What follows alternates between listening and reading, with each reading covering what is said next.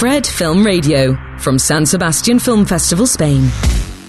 Continuamos con la cobertura maratoniana del Festival de San Sebastián desde el set de Quinótico en colaboración con Fred Film Radio. En esta ocasión contamos con el privilegio de la presencia del director vietnamita Tran Anung, eh, responsable de la película francesa que ha sido seleccionada para, para esta primera terna de los Oscar y la amable colaboración de Silvia Palá, que nos va a traducir las respuestas al, al francés. Soyez bienvenus, c'est un plaisir, un honneur de vous avoir ici. Eh, queríamos eh, felicitarle por su preselección a, a los Oscar y eh, sabemos que en su momento con El olor de la papaya verde, que fue su, su ópera prima, él ya estuvo, ya estuvo en su momento nominado. ¿Cómo lo vivió en aquel entonces y en este momento que todavía no ha pasado hasta la, la ronda final? Con los años que han transcurrido, ¿con qué, con qué emoción lo, lo experimenta? Je pense que je suis beaucoup plus heureux maintenant. Qu'à l'époque de, de, la papaya. Muy bien, eh, pues la verdad es que me siento muy, muy feliz. Con la papaya verde yo era un poquito más inocente y quizá no le di la importancia que tenía y me acerqué a la ceremonia de los Oscar con una actitud de mucha simplicidad. Eh, pero esta vez estoy un poquito más nervioso.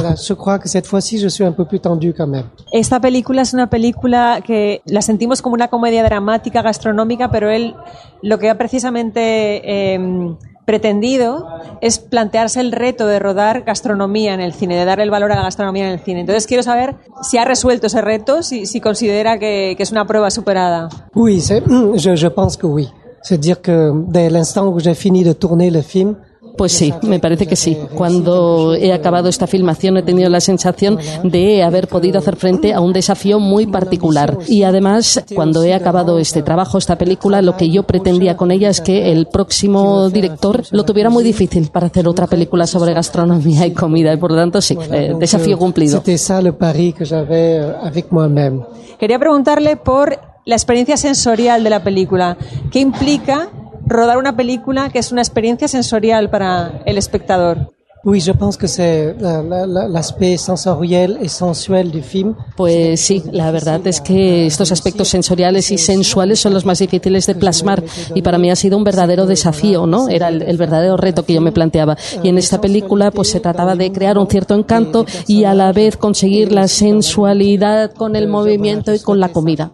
Reto conseguido. Y c'est pour ça que euh, il fallait absolument que je réussisse. Y por eso tenía que también contribuir a la creación de un impulso cinematográfico que se llevara por delante el espectador también.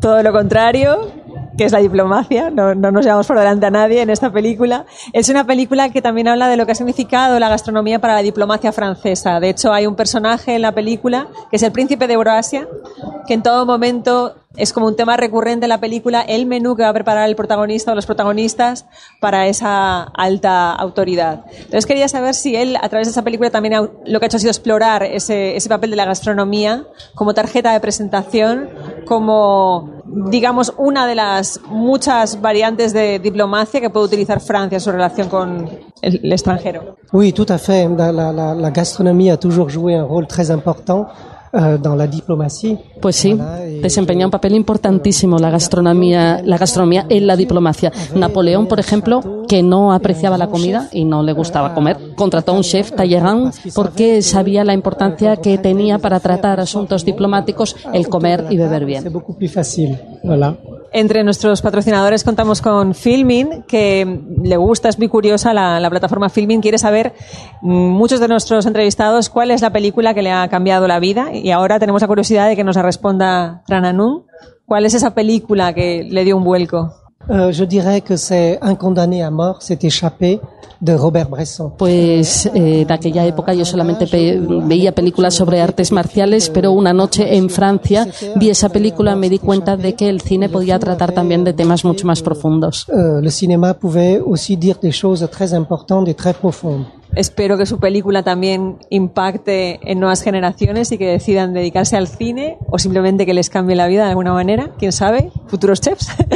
Muchísimas gracias. Merci bien. Merci beaucoup. D'être part de, de, la communauté Kinotico. ah oui, merci beaucoup. Et euh, bonne chance à futur. Oui, merci. Merci. merci. Fred, Fred, Fred, 24-7 on Fred FM and smartphone app.